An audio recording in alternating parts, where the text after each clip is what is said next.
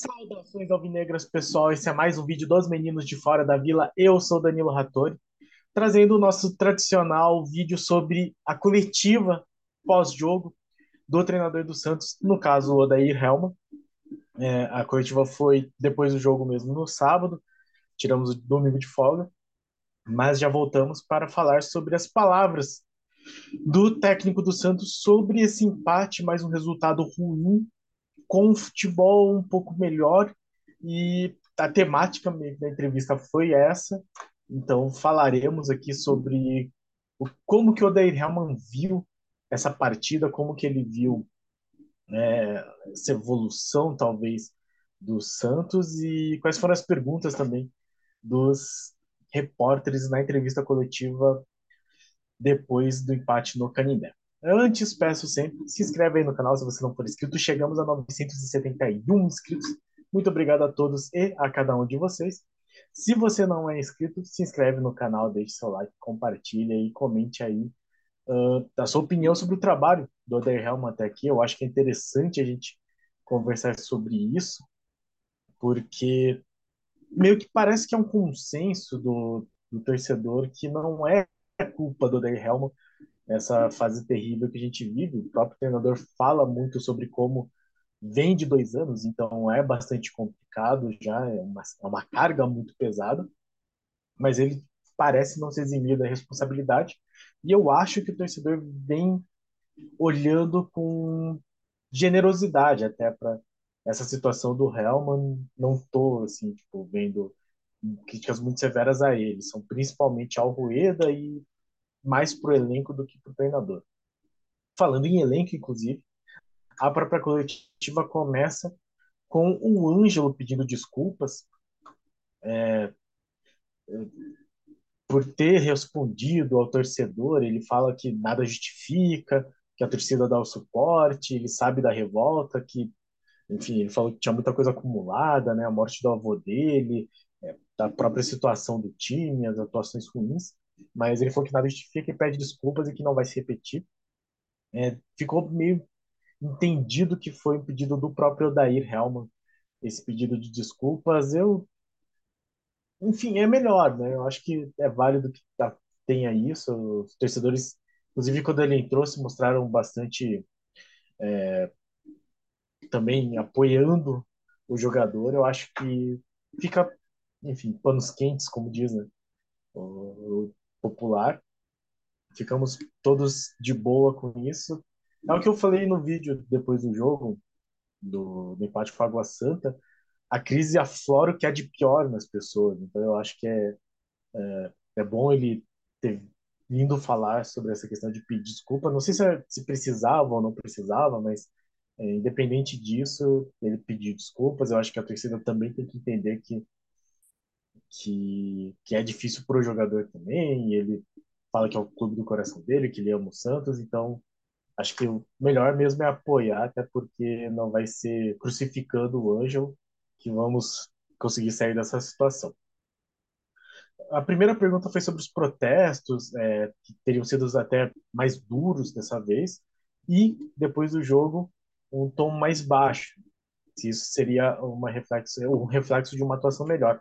Uma resposta até relativamente longa do, do Odair, mas ele fala assim, de maneira mais meio reduzida, é, meio resumida, que foi um reflexo do que a equipe produziu, que taticamente foi sólida, finalizou 25 vezes, foi bastante, assim, foi melhor do que o Água Santa.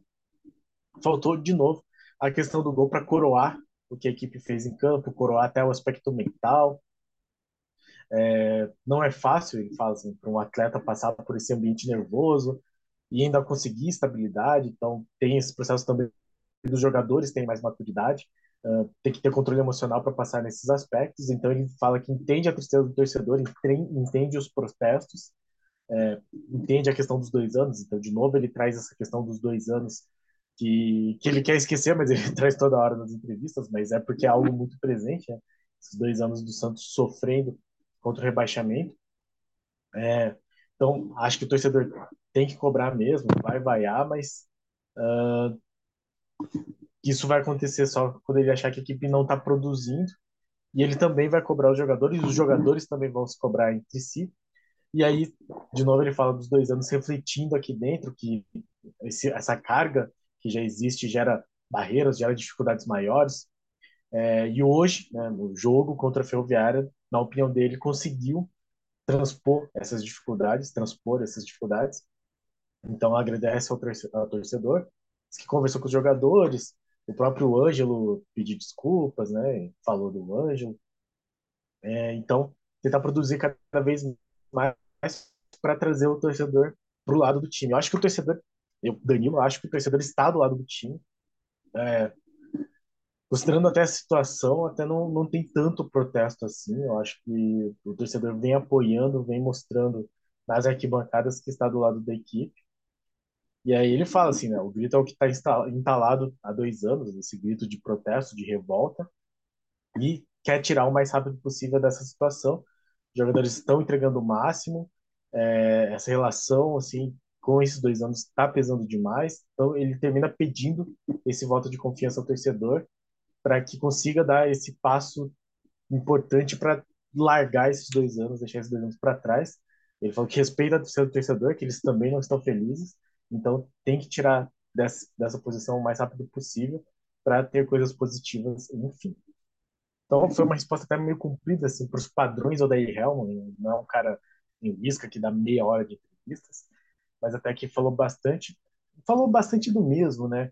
É, se fosse resumir essa resposta assim, é os dois anos trazem muita carga, estamos trabalhando ao máximo, é, respeitamos o torcedor, mas queremos é, que o torcedor nos apoie e todos estão incomodados, faremos o melhor para sair dessa situação.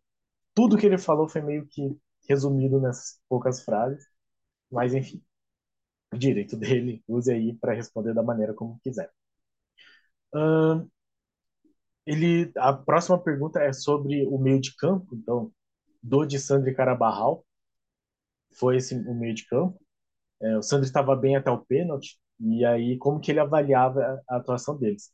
Ele falou que fizeram um jogo muito bom, dominaram o meio de campo, recuperaram o conceito de atacar, marcar, né, ter essa dualidade assim, né, de conseguir atacar marcando, ganhar o centro do campo.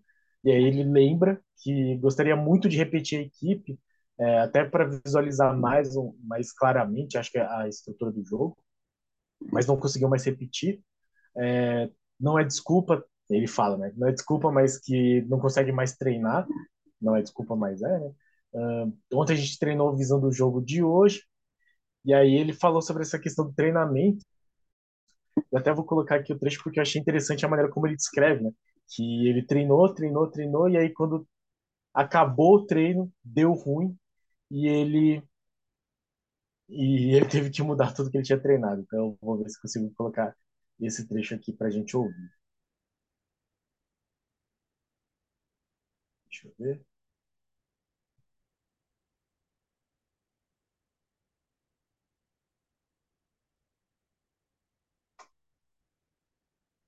A gente treinou a equipe visualizando o jogo de hoje. Fizemos o trabalho tático, são só dois dias de recuperação e a gente já vem de uma sequência, com lesão de jogador, né, tendo dificuldade. O, o Dodge teve que segurar, a gente tinha o medo todo dele hoje de entrar e sentir. Maicon sentiu. Gente produziu uma situação, uma ideia, uma estratégia, fizemos o treino tático, fizemos o trabalho de bola parada. Quando terminou o trabalho, o Rodrigo Fernandes foi bater na bola e sentiu.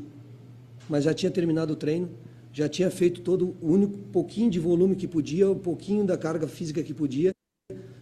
E o jogador que eu tinha conversado que ele não ia iniciar, eu tive que retornar e vir chamar ele e falar, cara, você vai iniciar, mas agora a gente não tem como treinar, mas o posicionamento é esse, a gente vai visualizar no vídeo, a gente vai fazer aquilo que você fez com o seu companheiro no outro jogo, entendeu? Esses são fatos, sem treinamento. Mas a gente já tinha produzido o movimento no outro jogo com o Carabarral, o Marcos Leonardo, né? Porque assim, eu não sei, uma observação que eu faço, todos os adversários Então, ele falando aí como ele treinou o meio de campo com o Rodrigo Fernandes, e aí quando terminou o treinamento, o Rodrigo Fernandes sentiu, teve que ficar fora, e aí colocou o Carabarral, que não era para ter sido titular, apesar de não ter ido tão mal, é, e aí não tinha mais tempo para treinar e só foi na conversa mesmo. É uma situação realmente complicada, o está sofrendo com muitas lesões, é, o Soteudo sentiu o ombro, parece que já não joga contra o Palmeiras. Falaremos disso mais adiante, principalmente na semana. É, Maicon, para variar, contundido. Então, o Santos está aí sofrendo com lesões. E Rodrigo Fernandes, que já não deve jogar no próximo jogo também. E aí ele falou sobre como os adversários mudam o sistema para jogar contra o Santos.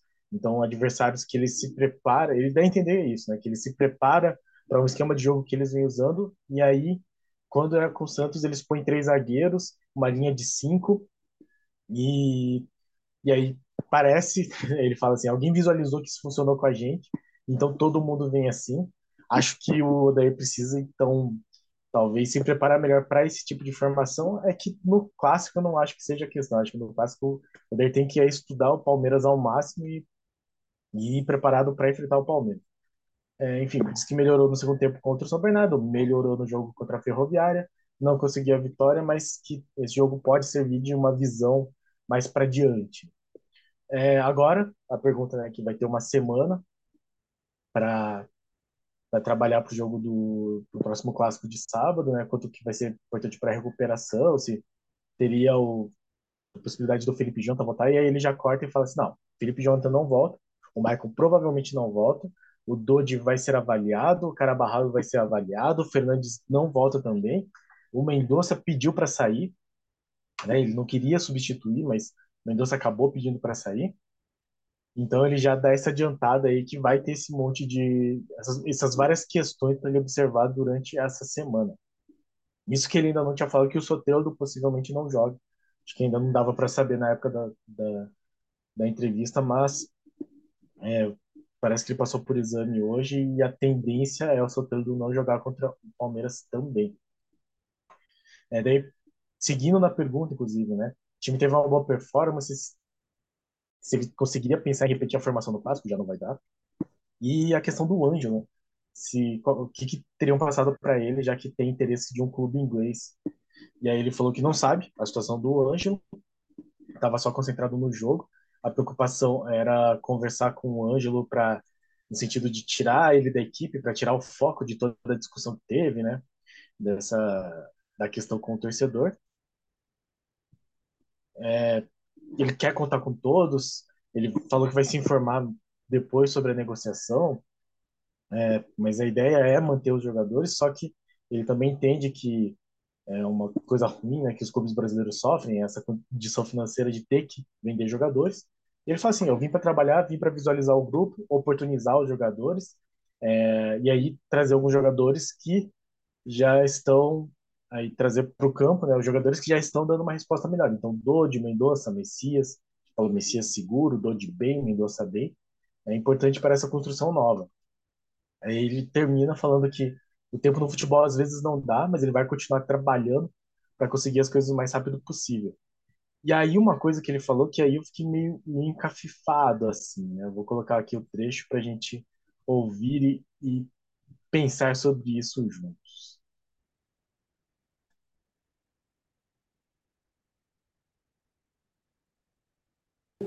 Vou continuar trabalhando para tentar conseguir as coisas o mais rápido possível, como uma partida que foi hoje. Eu espero que a gente consiga recuperar os jogadores bem, ter dois dias de treino, porque vai ter dois dias de treino, dois ou três dias de treinamento, ver quem está recuperado para que a gente faça alguma movimentação tática, alguma situação de estratégia, para que a gente possa repetir a performance de hoje e que o resultado seja diferente. O Daí. Então, se vocês fizeram as contas certinho, o Santos teria é, seis dias de intervalo, né? Domingo até o outro, até sexta-feira, assim, dá seis dias. Sábado já tem jogo de novo. Mesmo que você tire o domingo, que vai ser a folga dos jogadores, é, sobram aí cinco dias, né? Segunda a sexta, e vai treinar só dois dias. É, eu sei que ele costuma chamar de treino coisas que é, é na verdade, ele não chama de treino coisas que, na visão dele, não são treinamentos, né? Tipo, regeneração física, até a questão tática, ele eventualmente chama de treino, eventualmente não.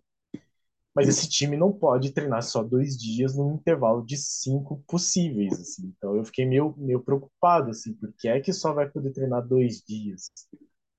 É questão física? Não imagino que seja. É, questão de deslocamento, acho que não também. Então, qual é o planejamento que prevê só dois dias de treinamento? Não sei, fiquei com isso na cabeça, achei estranho. Uh, a outra pergunta foi sobre, de novo, né, a questão dos dois anos. A torcida protestou e aí saiu o pênalti. O, o, o repórter comentando isso.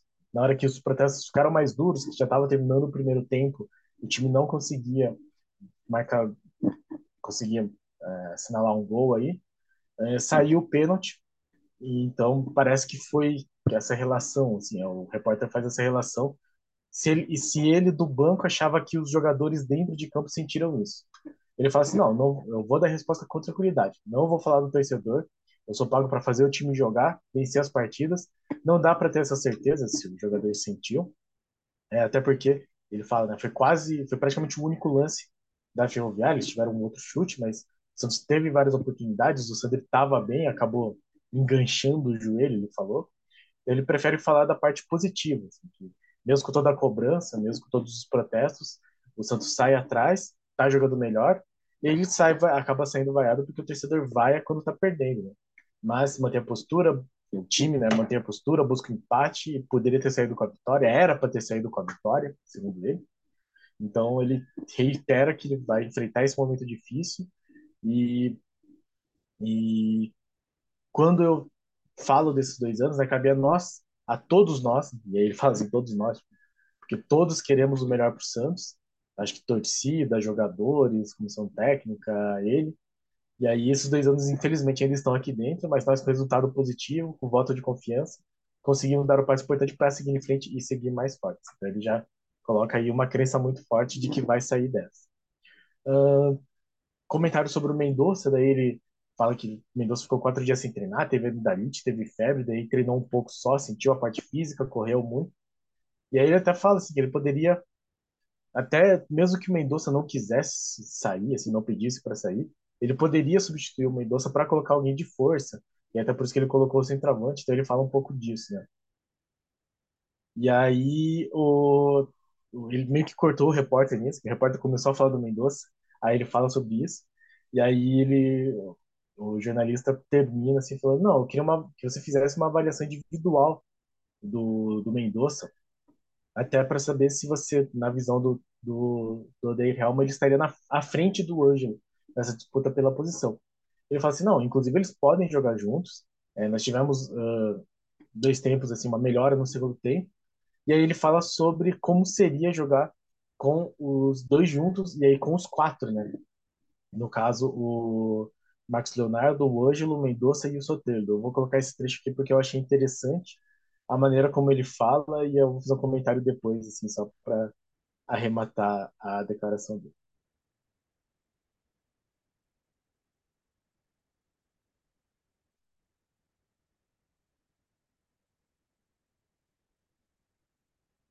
No segundo tempo. Claro que com os quatro traz uma característica ofensiva muito grande, né?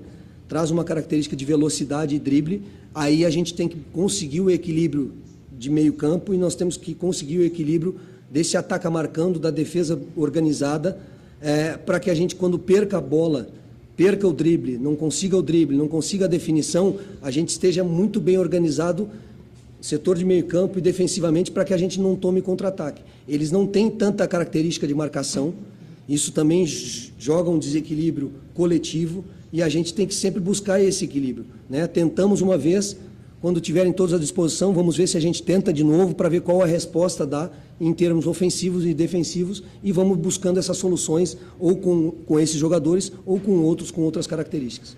Por exemplo, hoje a gente fez um movimento que... É, ele fala, vai falar sobre as variações táticas que ele tentou, mas é interessante que ele fala sobre como ele colocando os quatro é, ele ganha em ofensividade, mas perde na marcação, então ele sabe disso. E, mas ele fala que é possível que eles joguem juntos. Eu não vejo muito essa possibilidade por dois motivos. Uma, porque até ele tem noção de que eles não voltam para marcar, e duas, porque parece que nunca vai ter os quatro saudáveis juntos, assim, né? tá meio difícil disso acontecer. E acho eu que tem aí poucos poucos jogos possíveis para que esses quatro joguem juntos eventualmente já que o Ângelo parece que está cada vez mais próximo de ser vendido ou emprestado, não sei bem qual que vai ser a negociação com o Nottingham Forest. Daí ele falou sobre a, a variação tática, né, que ele estava começando a falar no trecho que eu tirei. Então, que ele falou que trouxe o Carabarral, é um movimento que ele fala, né? Trouxe o Carabarral para ser volante, tira o Sandro, e aí coloca o Juan na frente. Ele fala um jogador de peso, eu suponho que seja o Juan, e aí ele diz que ele ficou satisfeito com essa mudança porque o, o Gabi, o Gabriel Carabarral, continuou defensivamente bem e chegando ao ataque, ajudando no ataque. Então, para ele, foi uma movimentação boa e saudável, digamos assim. É, foi perguntado da lateral direita, achei interessante essa pergunta. Vou até colocar aqui mais um trecho da resposta. Mas a pergunta é assim, que, que, qual é a visão dele sobre essa questão da lateral direita entre João Lucas e Natan? E por que é que sempre tem essa troca, né? Todo, todos os jogos o que entrou foi substituído, o que entrou de titular foi substituído. E ele falou assim, né, que no último jogo foi pela sequência do João Lucas, então o João Lucas era para ter sido titular ainda, mas ele parece que sentiu o joelho, então ele deu oportunidade para o Natan, até para ter um jogo forte do lado direito. E aí ele faz uma explicação sobre como que ele enxerga o jogo dos dois. E aí eu vou colocar, até porque são dois jogadores muito criticados, eu acho interessante a gente ver o que, que o treinador fala sobre esses jogadores. Então vamos lá.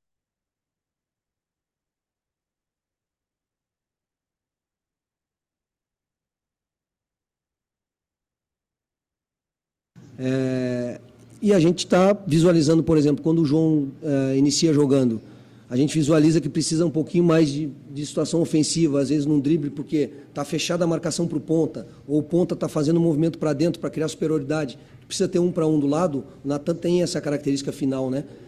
E, e, o, e, o, João é muito mais de ultrapassagem, de passagem, de dar e, e atacar espaço. O Natan é o cara de parar e partir no um para um e conseguir uma, uma definição. Então a gente está buscando essas situações dentro do jogo, visualizando o momento do jogo, né, para buscar essa solução é, é, tanto ofensiva quanto defensiva. Mas eu confio nos dois jogadores, acredito nos jogadores e a gente vai usar não só os dois, como todo o grupo.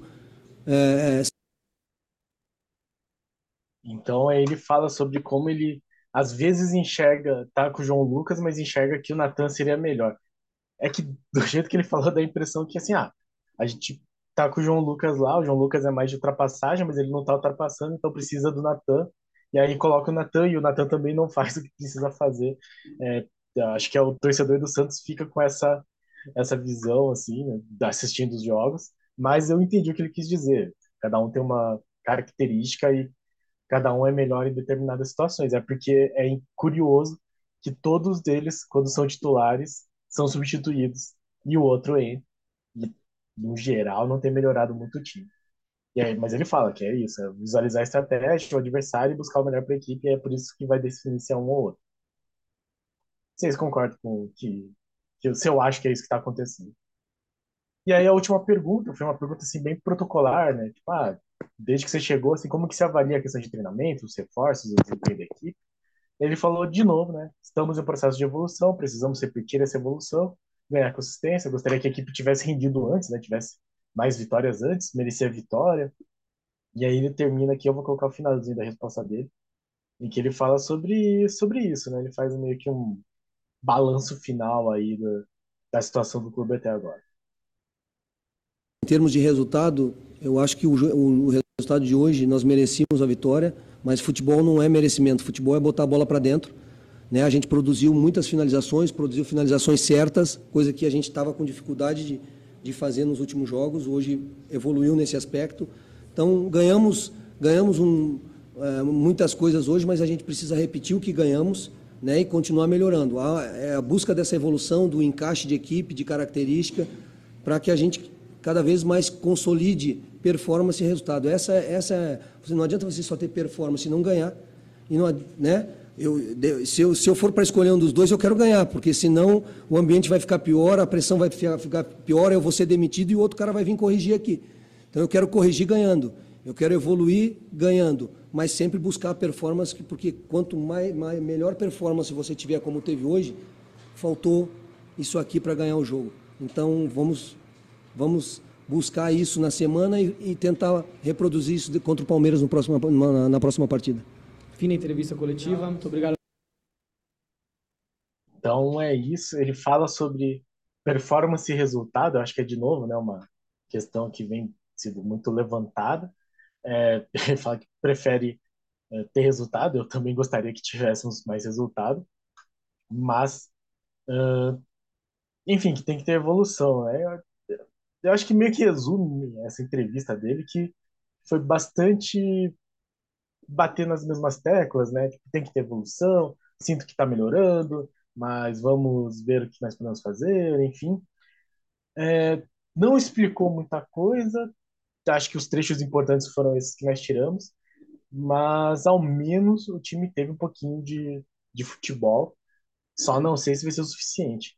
Uh, de tudo isso, o que eu espero principalmente é que o Santos treine mais do que só dois dias para enfrentar esse Palmeiras, porque senão, é, só com esse pouco treinamento e o tanto de desfalques que o Santos tem, temo muito pelo a partida no clássico de sábado.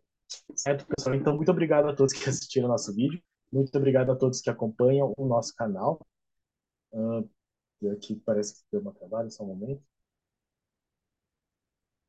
Não sei se deu aí problema no vídeo, mas de qualquer forma, obrigado a todos que assistiram o vídeo, muito obrigado a todos que acompanham nosso canal, muito obrigado a todos os nossos inscritos, muito obrigado a todos que participam aqui comentando, né? No último vídeo tivemos comentário do Adroaldo, Adroaldo Prestes, Antônio Souza, meu, meu primo Hélio Rattori, Rogério Sanassi, o Arnaldo Valim. Então, obrigado a todos vocês que comentaram. É, basicamente, os comentários são de, de pessimismo, né? Eu compartilho o pessimismo. Acho que está difícil, mas o nosso trabalho aqui, é, além de torcer, é tentar olhar as coisas uh, com um pouco mais de, de, de, clareza. Não sei se seria esse o termo. Então, mas obrigado a todos. Por favor, continuem comentando. Eu concordo com vocês nas, nas críticas. Eu acho que é, a situação está difícil mesmo, e mas seguiremos aqui falando de Santos. E no mais, se você não é inscrito, se inscreve aí no canal, deixe seu like, compartilha e, como eu disse, comente aí, faça como o pessoal uh, interaja com a gente. Obrigado a todos e para cima deles. Abraço.